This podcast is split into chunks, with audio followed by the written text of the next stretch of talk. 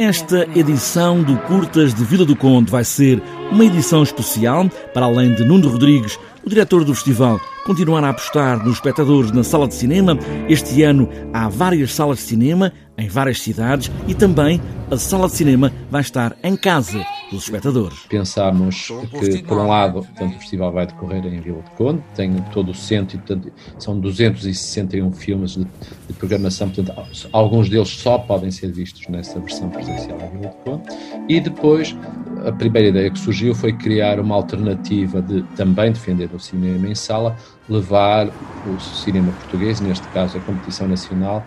a várias cidades. Julho é o mês habitual do Curtas de Vila do Conde, mas foi logo adiado no início da pandemia e a alternativa, para além do online, é os filmes de competição circularem entre Porto, Faro e Lisboa. A competição vai estar eh, em sequência e durante os dias do festival eh, portanto, os filmes têm a sua estreia mundial ou nacional no Curtas, no dia seguinte vão ao Porto, ao, ao Cinema Trindade, depois no dia a seguir estão no, no auditório do IPDJ, numa parceria com o Cineclube de Faro,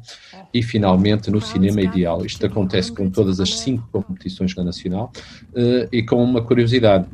é que na maior parte das sessões os realizadores que vêm fazer essas estreias a Vila de Conde depois também estarão nas outras cidades, não só a apresentar os filmes, como no final para ter uma conversa com o público uh, e, portanto, com uma apresentação feita pelo festival. Para além de todas as secções do Curtas, há um sublinhado de Nuno Rodrigues para esta homenagem desta edição à obra do espanhol Isaac Lacuesta. É um dos grandes autores do cinema espanhol atual é um, uma figura muito, muito especial, que com uma obra Estamos é muito consistente em curta e longa, e sobretudo também em longa metragem, já venceu vários prémios internacionais, trabalha muito entre a ficção e o documentário, e, e tem, e faz enormes mutações, quer no, no, no tipo de filmes, é um, um autor difícil de, de, identificar em termos de caracterização, porque ele